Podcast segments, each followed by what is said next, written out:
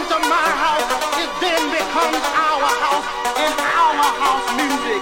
And you see, no one man owns house because house music is a universal language spoken, understood by all.